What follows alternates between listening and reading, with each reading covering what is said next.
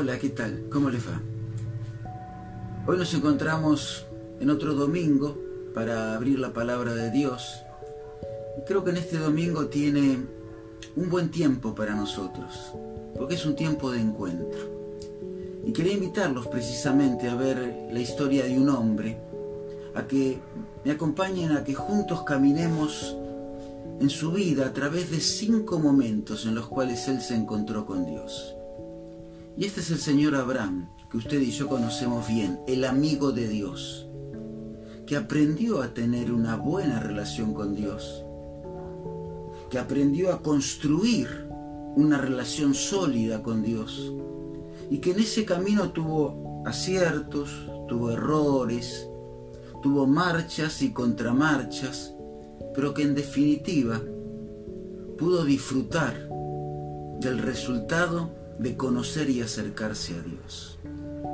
Y hay cinco momentos en los cuales Él levantó en cada uno de esos momentos un altar. Por eso quería hablar de los cinco altares de, de Abraham en este día. ¿Y saben qué es el altar en la Biblia? Es un lugar de elevación. No es algo que pertenece simplemente al judaísmo o al cristianismo ya las culturas paganas tenían lo que llamaban la mesa del banquete. Eso era un altar, una mesa donde se le ofrecía la comida a los ídolos, para agradarlos, para estar bien con ellos, para que no se enojen. Y el judaísmo tomó este concepto, quizá copiándolo de pueblos paganos o de la necesidad de encontrarse con Dios pero en lugar de ser simplemente la mesa del banquete fue el lugar de encuentro con Dios. Y siempre que hay un lugar de encuentro con Dios hay sacrificio. Por eso la palabra altar, tanto en hebreo como en griego, significa lugar de matanza, lugar del sacrificio. Porque hay un precio que pagar para encontrarnos con Dios y recibir la, la bendición de ese encuentro, de poder escuchar su palabra. Y Abraham en cinco momentos de su vida tuvo esta experiencia. Como también usted y yo en un momento de nuestra vida nos encontramos con el altar bendito que el cielo levantó en la cruz del Calvario, para que Jesús sea la víctima que nos permita disfrutar de lo que hoy tenemos, que es la bendición de ser hijos de Dios y de poder hablar con Dios. Pero en esta circunstancia difícil, quizá la vida de Abraham nos está enseñando lo importante es aprender a caminar con Él y lo importante que es valorar en cada momento lo que Dios tiene para nosotros. Mira, te invito a leer en Génesis capítulo 11, versículo 31, lo que dice, acompáñame. Y tomó Tare a Abraham su hijo, y a Lot, hijo de Aram, hijo de su hijo, y a Sarai su nuera, que era la mujer de, de Abraham, su hijo, y salió con ellos de Ur de los Caldeos para ir a la tierra de Canaán. Y vinieron hasta Arán y se quedaron allí. Y fueron los días de doscientos cinco años, y murió Tare en Aram.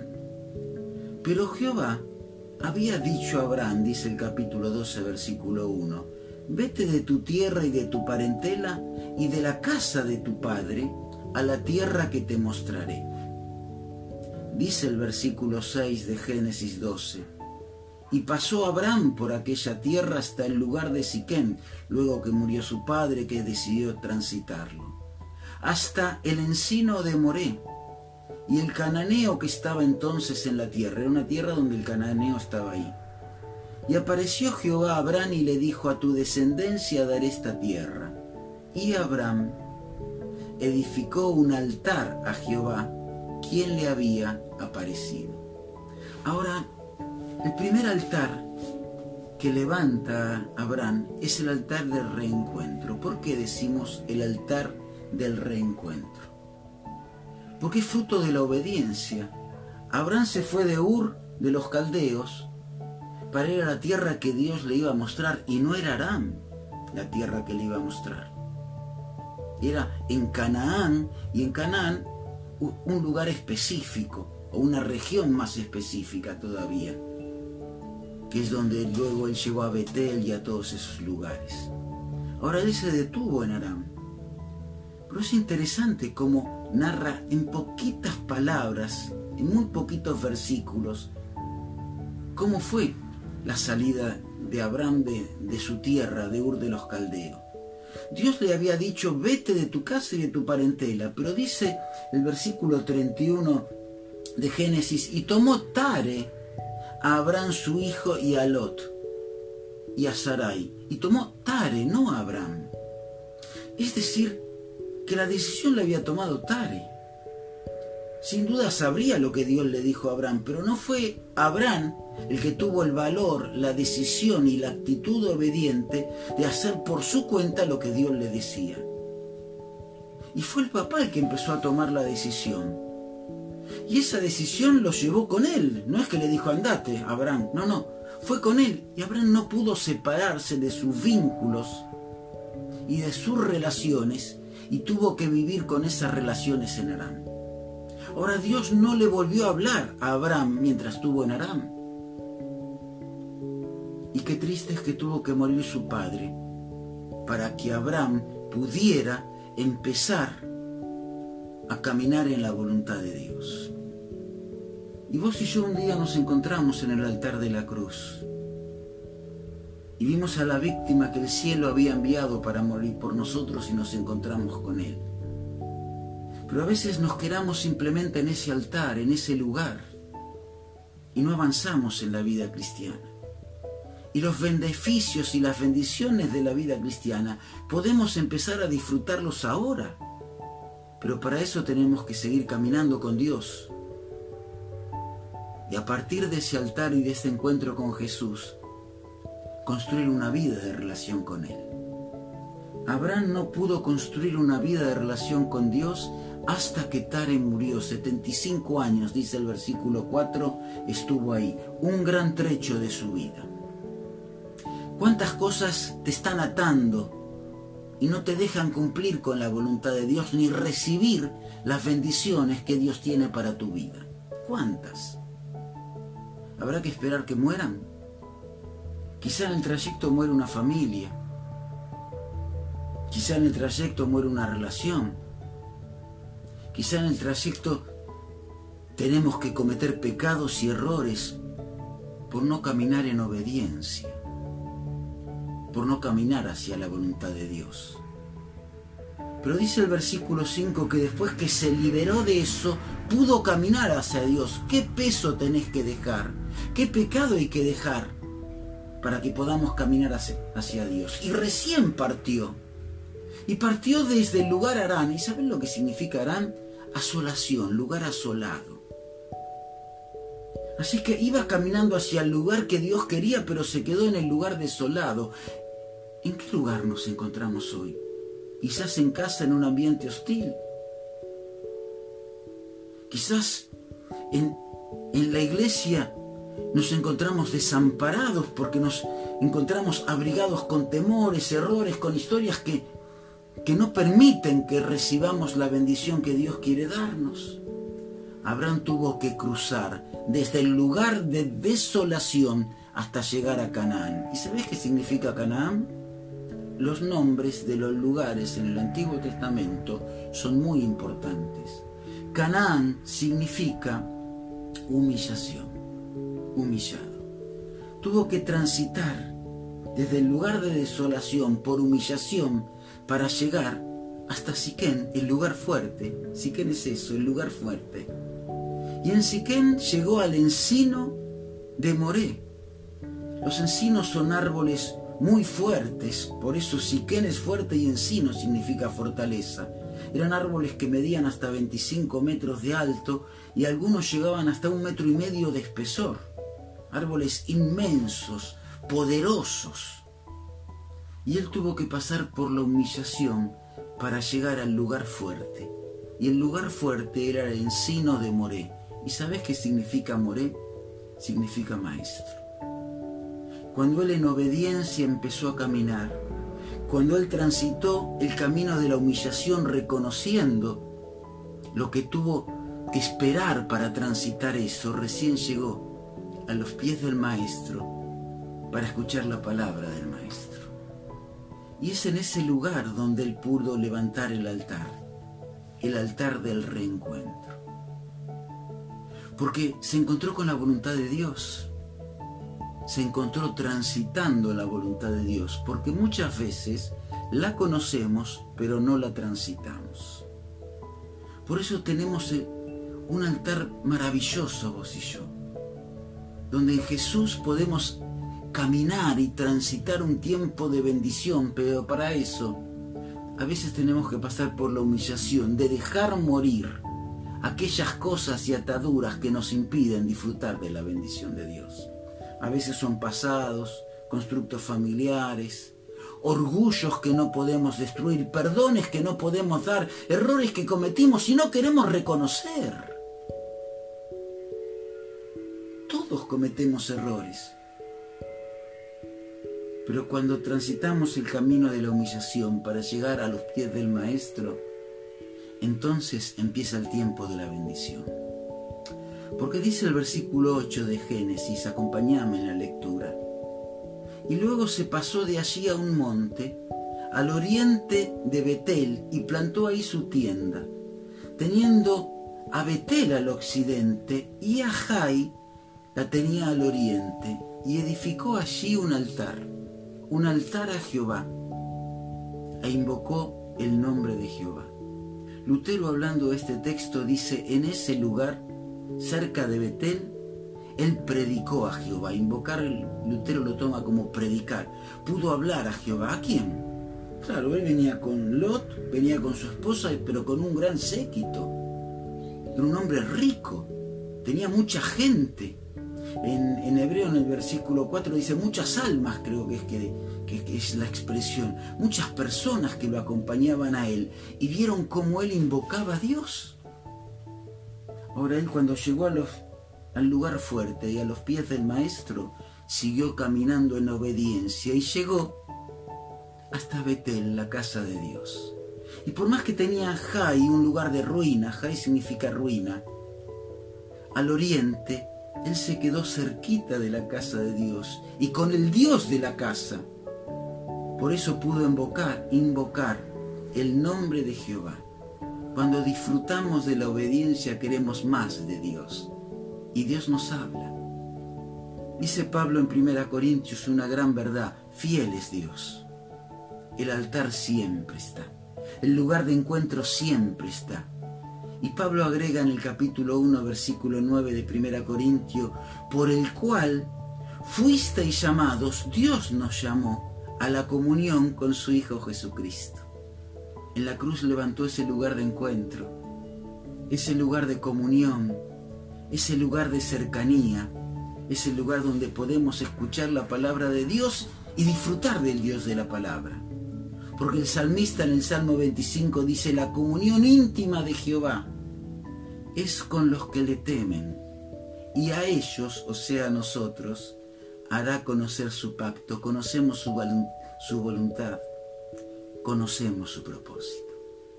Qué gran Dios que tenemos. Ahora, la vida cristiana tiene muchas circunstancias porque nos sorprende la misma vida con las circunstancias. A veces son de alegría, otras veces de carencia, otras veces de incertidumbre. No esperamos las sorpresas, pero están. Por eso si siguiéramos leyendo en el capítulo 12, vemos cómo llegó un tiempo de necesidad en la vida de Abraham, también en la tuya. Y quizá este es un tiempo de necesidad, de necesidad económica, o de necesidad emocional, o de necesidad espiritual. Las carencias afectivas son muy duras, nos amarran muy fuerte al pasado, a la historia, al dolor y no nos dejan caminar. Y nos hacen retrotraernos a veces, volver atrás del camino recorrido. Y Abraham que había caminado y transitado muchos años para llegar cerquita de Betel, cerca de la casa de Dios, ahora por hambruna descendió a Egipto. Y ahí tuvo momentos de debilidad porque a su esposa no tuvo el coraje de decir que era su esposa, temía por su vida. Y Dios le habla al faraón, le advierte a faraón para proteger la familia y la vida de alguien que Abraham había desprotegido por miedo, por temor. Y Dios lo libera de eso, pero él tiene que pagar las consecuencias descendiendo a Egipto de no vivir cerquita de Dios. Yo te pregunto, y Dios quiere que nos preguntemos en este día, ¿cuántas veces descendemos en la vida? ¿Hasta dónde hemos descendido? ¿Hasta Egipto que nos habla del mundo? ¿Hasta dónde hemos caído? ¿Qué concesiones hemos dado en las derrotas? ¿Hemos entregado a nuestra esposa, a nuestros afectos, la custodia de nuestros hijos, la custodia de nuestra vida de santidad. Dios a veces nos protege, pero otras veces nos deja caer. Abraham lo dejó ir a Egipto y, e impidió que su matrimonio sea destruido porque en Sara iba a ser la promesa. Y Dios cuidó su promesa cuidando a Sara. Pero tuvo que un impío expulsar de Egipto a Abraham para que él pudiera empezar a retrotraerse y acercarse nuevamente a Dios. Dice el versículo 13, 3, perdón, del capítulo 13. Y volvió por sus jornadas, desde Negev hacia Betel, desde el sur, el lugar árido, el lugar seco, hasta la casa de Dios, el lugar, dice, donde había estado antes su tienda entre Betel y Jai. Y dice el versículo 4, al lugar del altar que había hecho allí antes. E invocó allí Abraham el nombre de Jehová. Es un texto fuertísimo. Dice el versículo 13, y volvió por sus jornadas. Tuvo que dar marcha atrás tuvo que retroceder en sus mismos pasos, desde el sur, desde el lugar seco, hasta encontrarse nuevamente con Dios en la casa de Dios en Betel. ¿No es el momento de, de volver por nuestros pasos? ¿De quebrar el orgullo para encontrarnos con Dios? Para encontrar este tercer altar, el altar de la restauración el altar donde estamos cerquita de Dios. Vimos primero eh, el, altar del reencuentro, el altar de la relación y de la comunión con Dios, donde Él ahí pudo invocar el nombre de Dios. Pero cuando caemos, ese mismo altar de la comunión, de la relación, es el altar para reparar las casas de Dios.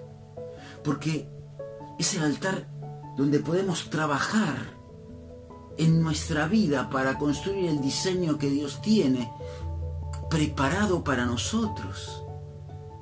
En la cruz es el taller de Dios, donde nos modela, donde va retocando esas cosas que son necesarias en nuestra vida para que la voluntad y el propósito de Dios pueda darnos la forma necesaria para cumplir su proyecto, pero para disfrutar nuestra vida y disfrutar el proyecto de Dios en nuestra vida.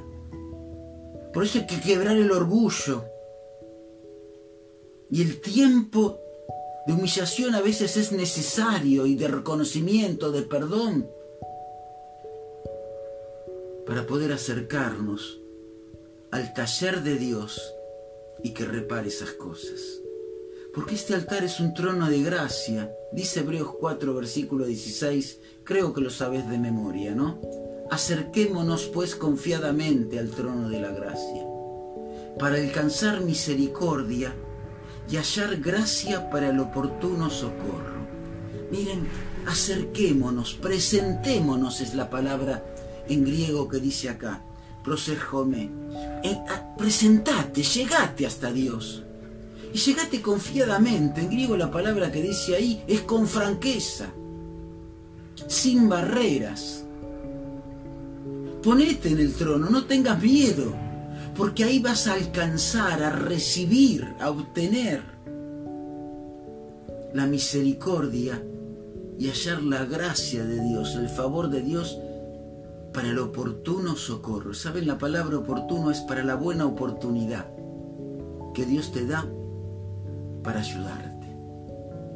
Hay un trono siempre levantado para restaurar nuestra vida, para reparar los errores, para que Dios trabaje en aquellas cosas que nosotros no podemos, dejémosle trabajar. Abramos nuestro corazón, porque no alcanza con el, altar de reencuentro donde un día caímos a los pies de Cristo. No alcanza con vivir de recuerdos de relaciones pasadas. Necesitamos reparar el presente. Sí, sí, el presente. ¿Cómo? Limpiando el ayer, olvidando el ayer, reparando aquellas cosas que todavía en mi vida traen rencores, traen temores, traen inseguridades y nos hacen a veces echarle la culpa a los demás de nuestros propios errores, como hizo Adán, la mujer que me, vi, me diste. Sí, sí, Eva se equivocó, pero Adán también. Abraham tenía que haberse mirado en el espejo antes de decir Eva.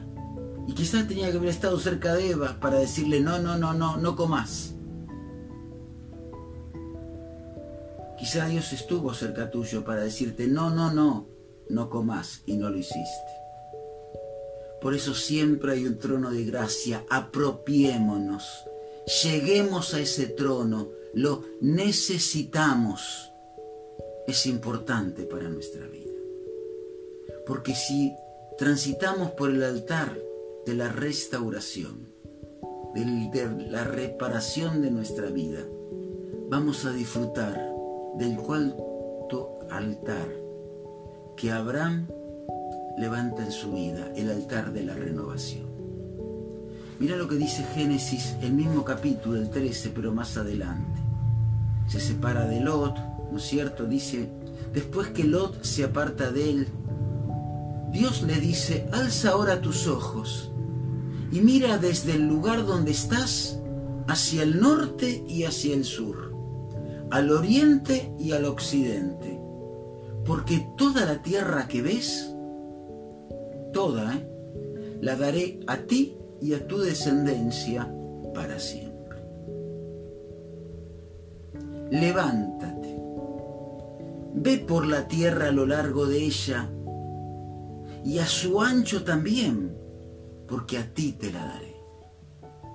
Ve por todo el largo de la tierra, disfruta lo ancho de la tierra, es tuya. Y dice el versículo 18, Abraham pues, removiendo su tienda, vino y moró en el encinar de Manré, que está en Hebrón, y edificó allí altar a Jehová. Se quedó en la zona de confort donde estaba Dios y fue caminando hasta encontrarse ya no en el encino de Manré, donde estaba el lugar fuerte del maestro, en el encinar es decir, donde había muchos árboles, un lugar fuerte. Y ese lugar era el lugar de Manré. Manré significa firmeza y vigor. Se, se encontró en el lugar donde estaba la fortaleza definitiva. Hay que aferrarnos a las promesas de Dios y plantar la tienda en la promesa de Dios. Fue removiendo su tienda hasta quedarse en Hebrón, en lugar de Dios en el encinar de Manré, en el lugar fuerte, y allí edificó un altar. Dice, acá, acá puedo tranquilamente vivir en relación con Dios. Una vida de fe requiere decisiones. Una vida de fe siempre tiene costos. Abraham tenía que dejar su familia atrás. ¿Vos qué tenés que dejar atrás? Rencores, miedos, historias. Dejemos de echarle culpa a los demás, asumamos la nuestra y asumamos la responsabilidad que Dios no nos quita. Somos responsables de lo que hacemos con nuestra vida, con nuestro pasado y con nuestro presente delante de Dios. Estemos dispuestos a aceptar la voluntad de Dios porque es lo mejor para nuestra vida. Por eso hoy te dice lo mismo que le dijo Abraham aquel día. alza tus ojos y mira, la tierra que ves es tuya, hay bendición delante. Hay buen tiempo en familia, hay buen tiempo en hogar. Si estás dispuesto a hacer lo que Él te pide, levántate, dice en el versículo 17, y camina, haz lo que tenés que hacer. Él se levantó, caminó y supo dónde plantar su tienda, dónde encontrar a Dios, dónde vivir con el Dios que un día lo había buscado. Es tiempo para que vos también hagas lo mismo. ¿Para qué? Para que podamos en quinto lugar poder conocer el altar del renunciamiento. Porque cuando entramos en el lugar fuerte de Dios y disfrutamos de la bendición de Dios, llegamos al lugar donde tenemos que demostrar la fe que tenemos. Y Dios se lo pidió a Abraham. En Génesis 22, versículo 2 le dice, toma ahora tu hijo, tu único hijo, en el cual están las promesas. Y él le agrega, ¿a quién amas? Vete a tierra de Moría y ofrécelo allí en holocausto sobre uno de los montes que yo te diré. Dios le pidió un precio caro para que la vida de Abraham tenga sentido, para que el camino de Abraham tenga trascendencia eterna y pueda disfrutarlo con el Dios que lo llamó un día. Y él le dijo, prepara el lugar.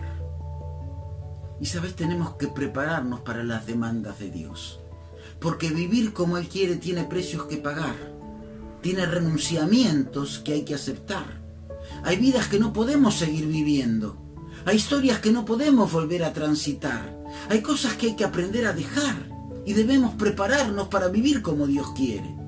Dice el versículo 3 de Génesis 22, Abraham se levantó muy de mañana, preparó su asno, tomó consigo a los siervos y fue con su hijo Isaac, al que Dios le había pedido, y cortó la leña para el holocausto. Es decir, él realizó el trabajo necesario para que Dios lo bendijera, aceptando y cumpliendo la voluntad de Dios, sabiendo que era pagar un precio. Ahora es una tarea personal, nadie puede hacer por vos. No le pidas al vecino, no le pidas a nadie aunque esté en la familia. Es tu responsabilidad, es tu trabajo. Dice el versículo 4, yo y el muchacho iremos allá. Él tenía que ir con la ofrenda. Dice, vamos a ir allá y adoraremos y volveremos a vosotros. Fíjate bien. El versículo 4. Vamos a ir, yo tengo que ir, voy a adorar y voy a volver. Él ya era un hombre de fe. Podía creerle a Dios. Sabía que la promesa era en Isaac. Y Dios le pedía a Isaac. No dudaba que la promesa se iba a cumplir en Isaac y él estaba dispuesto a cumplir lo que Dios le pedía. ¿Por qué no estás dispuesto a dejar esas cosas que Dios te pide que dejes? ¿No será el momento de hacerlo? Para poder descansar en fe. Dice el versículo 8 del capítulo 22. Y respondió Abraham a Isaac que le dijo, ¿y el cordero dónde está? Le dijo, papá, ¿y aquí quién vamos a sacrificar? Y Abraham le dijo, Dios proveerá el cordero para el holocausto. Y fue junto con él. Fue confiando en Dios. Fue sufriendo en su corazón pero fue para descubrir la misericordia más grande del Dios del cielo. Y así dice que Abraham encontró en el monte Moriah, en ese lugar que Dios lo llevó, el punto máximo en su vida donde pudo levantar el altar, el altar de la adoración. Porque cuando estamos dispuestos a darle a Dios todo, es cuando podemos adorar en espíritu y en verdad. Dice el versículo 12, no extiendas tu mano. No extiendas tu mano, le dice Dios sobre el muchacho. No le hagan nada. Yo ya conozco que me temes. Porque no me rehusaste tu único hijo, lo que más querés. ¿Cómo puedes saber Dios si, si le temes, si estás dispuesto a adorarle y servirte? ¿Cómo pretendés que Dios honre tu vida? tu familia y tu hogar si no estás dispuesto a entregar eso que lo tenés aferrado. Quizás ese dolor, esa culpa, ese rencor, esa historia, ese temor a no ser lo que Dios quiere que seas, ese temor a dejar de ser lo que sos. Cuando Abraham extendió su mano para cortar y matar eso que Dios le pedía, dice el versículo 13, que alza sus ojos, Abraham mira y encuentra el carnero, encuentra la víctima para adorar a Dios, no era su hijo. No era su hijo. Lo que Dios quería probarlo no era Isaac, era él. Y Dios te tiene en este día de domingo juntos para probarte a vos y para probarme a mí. Es hora de levantar el cuchillo y cortar en nuestras vidas aquellas cosas que nos separan de Dios, aquellas cosas que nos impiden disfrutar de la gente que queremos. Siempre tiene un precio y los precios son incómodos y dolorosos pero vale la pena pagarlos, porque nos permiten no solo encontrarnos con Dios, sino con la verdadera manera de vivir la vida que Dios quiere arreglarnos. Que este sea un día de bendición, que este sea un día de encuentro y que juntos podamos disfrutar así de este día.